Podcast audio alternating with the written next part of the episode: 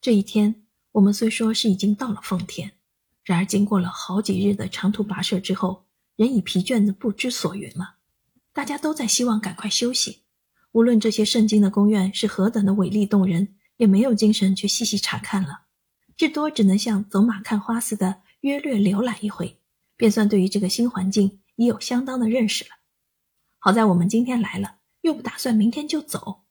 依太后未启程的预算。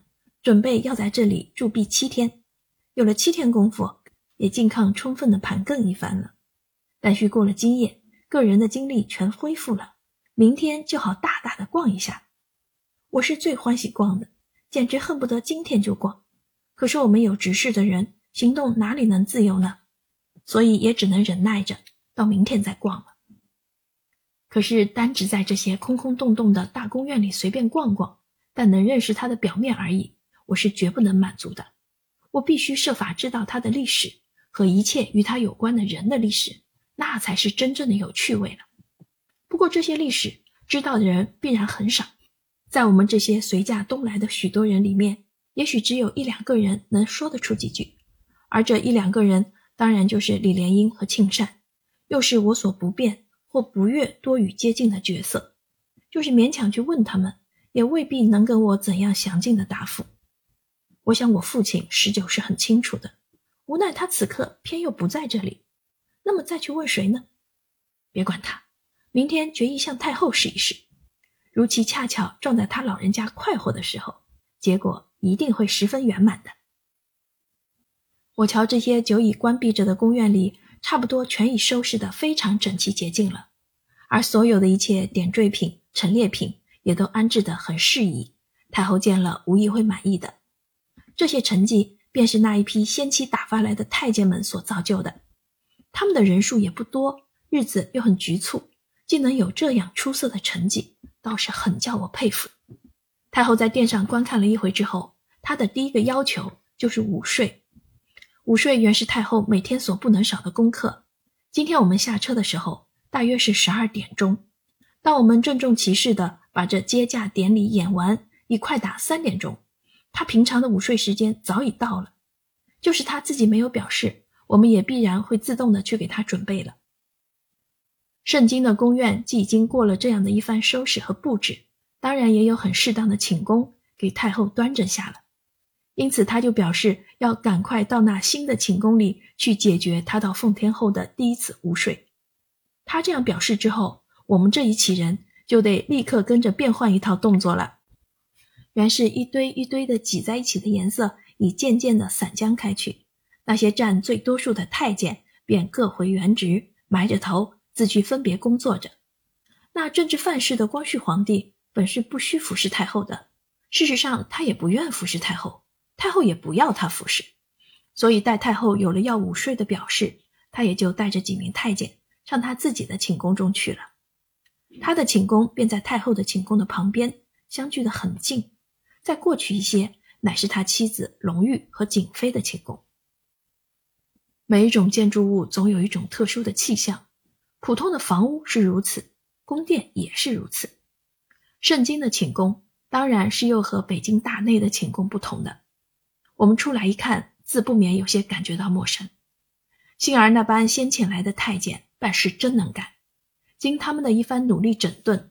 已把这里所有的许多特异之处尽量的改正了，就是不曾改正的，也并不如何显著了。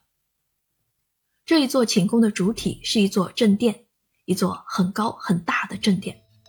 它的面积虽然比不上北平大内的寝宫，但和颐和园里的那一座比较，却就大出许多了。在正殿的两边，像两条翅膀似的排着两座偏殿，成为一个颠倒的凹字形。偏殿和正殿的中间有一条很长的走廊连着，它的建筑也很讲究，顶上一般也有琉璃瓦盖着，下雨也可以用。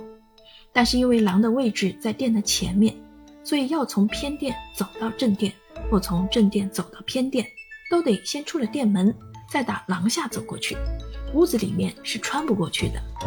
这样我们就可以明白，事实上。太后的这一座寝宫所包括的乃是三座分裂的建筑，而不是整列联系的建筑。我们随着太后一起先进正殿去。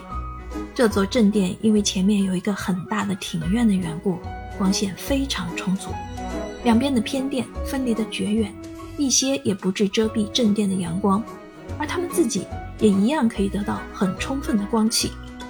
这种建筑方法可算是很适合卫生的了。太后约略一看，便表示十分满意，尤其是对于那些先期打发来的太监所表现的成绩，格外使她高兴。这座正殿的里面共有三间屋子，正中的一间算是太后的便殿，她老人家就在这里办公休息；右边的一间是专供太后作为私人的佛殿的。太后生性很崇奉佛教，她有一尊瓷制的观音像，差不多是终年不断的虔诚供奉着的。此刻已早就派人寄到这里来了。有时候他也喜欢念念经。所以必须另外有这么一间静室。便殿的左边一间就是太后的寝室，在那便殿的中央，就是我们一进去最先走到的那一间屋子里，有一张不很高的小圆桌。这桌子本身原是没有什么值得令人特别注意的地方，但它上面却有一副太后日常所爱用的骨牌安着。这副骨牌，当太后没有启程之前。原是藏在颐和园内的某一座便殿里的。启程的前一天，我们还瞧见他好好的放在那里藏着呢。后来也不曾听见太后吩咐过要把他们带上奉天来。但李莲英和张德这几个大太监的心思，原是最灵巧不过的。他们以为太后到了奉天，说不定会有突然想起这副骨牌的可能，因此就暗地里派人带来了。我们却不曾知道，所以大家一走进去。就把视线集中在这副牌的上面，太后似乎也觉得很诧异，但她也知道这是她的奴才们先意奉承的一番美意。靠近那连寝室的门的旁边，另有一张很扩大的桌子，这便是太后的公事桌了，上面已很整齐地安着一副笔砚和其他应用的文具，如印泥、水鱼等等，和许多式样不同的纸张。在列车上的那座小朝廷里，太后的御座是特地定制的；但在圣经的宫苑中，却竟有几座现存的备着，不必另制。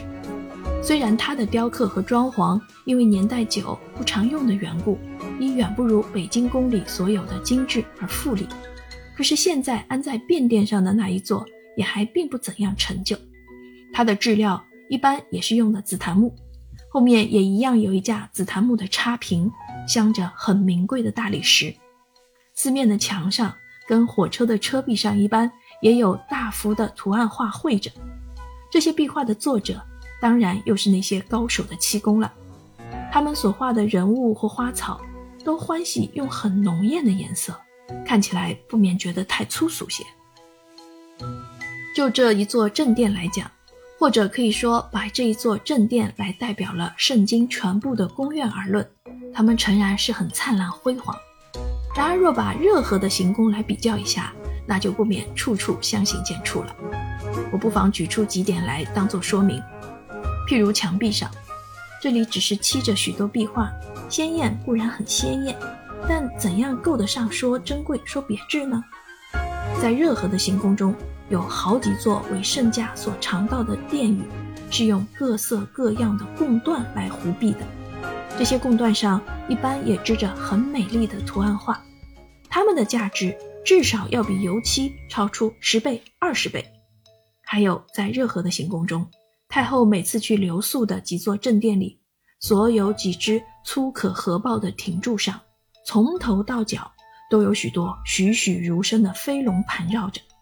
它们既不是用木料雕成的，也不是用泥塑就的，原来它们全是用金所浇铸的。在天花板上，同样还有许多飞龙、飞凤一类的点缀品，也是用的纯金。而这些亭柱和天花板的本身，不用说，当然都是用的最贵重的木料了。这里却只能用普通的木料，真金的点缀品是更不见一件了。在有任何的行宫中。一切门的门件和那些栓双的扎钩之类，大部分都是银制的，就是不是银，也必是上好的紫铜或白铜，而这里却只见普通的黄铜和白铁。总之，从物质上讲，无论拿哪一点来比较，任何的行宫实在要比圣经的古宫富丽的多了。圣经的宫院之所以不能尽量装点的缘故，乃是极单纯的，一言以蔽之，财力不足而已。东三省的商市虽然并不如何萧条，百姓也不曾闹什么饥荒，可是这里的人民向来习惯于很清苦的生活，奢侈的事情大家都不讲究。而官家所征收的钱粮也比较少一些，因此这些宫院在当地人的心目中看来已是非常的华贵精致，殊不觉有整治的必要。在官府方面，又为经济力所限，也只得跟人民抱着相同的心理，竟让这些陈旧的建筑物永远维持着他们的原状了。其实平心而论，像这样的屋子。仅仅用于充作皇上或皇太后偶一临幸用的行宫，的确已很适合的了。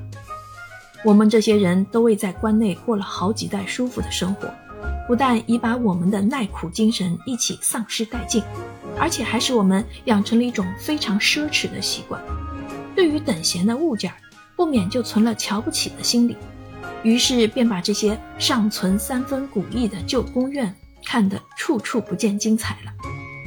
但是无论如何，太后却并不曾有过半些不合意的表示，她显然是很满足了。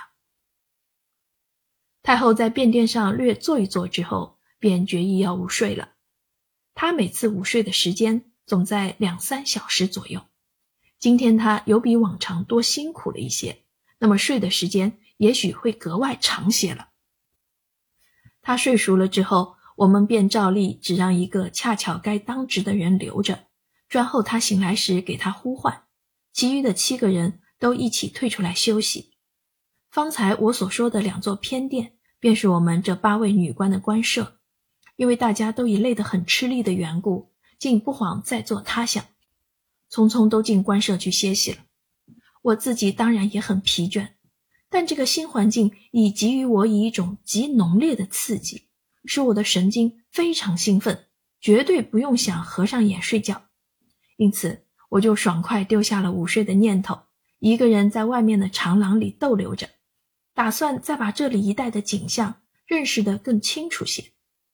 然而，我也不敢走得太远，也许太后突然会醒了，或者一醒来就想到我，指明要我给她干什么事情，这是谁也不敢断其必无的。所以我便只能老是在这条长廊下徘徊着，尽我的目力所及，往各处跳览。虽然我能跳览到的只是一部分的宫苑，但我已于此得到了一个大概，可以用几句很简单的话来说明这些宫院的建筑方式。第一，它有很多的庭院，每个庭院的三面或四面必有许多宫殿环绕着。第二，在这些宫殿的外面又必有一条相互联系着的长廊，彼此好兜转，这样一起一起的合并拢来。便成为一座小小的迷宫的格式。当然，这种建筑方式对于我已不再会引起什么特殊的注意了，因为北京那些皇宫的建筑差不多是和它完全相同的，而且是更曲折、更繁复。我们只需看了它入门处的景象，已可以知道，在我们自己所歇息的两座偏殿和太后所居住的那座正殿的中间，也同样夹着一个绝大的庭院。在这庭院中有许多丁香花种着，白色的也有，紫色的也有，开的都很茂盛。可是它们所发出来的那股气味却委实难受，既不香又不臭，只是说不出的难闻，闻得我顿时觉得非常头痛。幸而它的颜色是特别的淡雅清丽，像一个淡妆素抹的美人一样的可爱。以我个人的嗜好来说。这种花实在比牡丹花、芍药花等可爱的多，所以我想，只要再过一两天，我对于它所发出来的那股臭味，必能因爱好它的色调而渐渐不觉得难闻了。真的，后来我居然习惯了，否则我们在奉天逗留着的几天中，这股臭味不分昼夜的来侵袭我的鼻孔，我还能不病倒吗？我在长廊下流连了约莫有半个小时模样，渐渐的觉得疲倦起来了。因为第一层原因，今天我自己的确也累得很辛苦了，事实上真有安歇一会儿的需要。第二层原因，像这样独自冷冰冰的在廊下站着，也未免太枯寂些。于是我就走进了我自己的寝室，躺下床去，打算做一个短短的甜梦。可是合上了眼，偏又是睡不熟，只能朦朦胧胧的假寐着。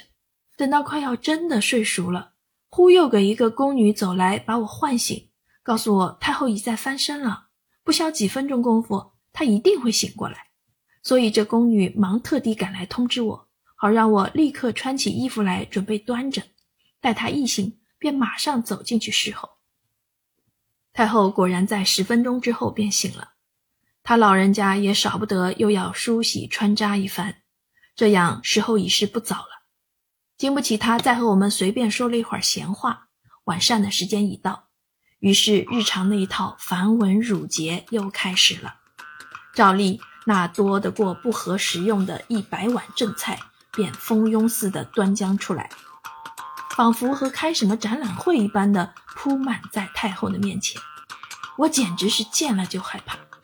可是习惯如此，无论在北京的皇宫里，或颐和园里，或御用列车上，地点尽口不同，这一百碗菜总是每餐必备的。如今到了奉天，当然也不能独免。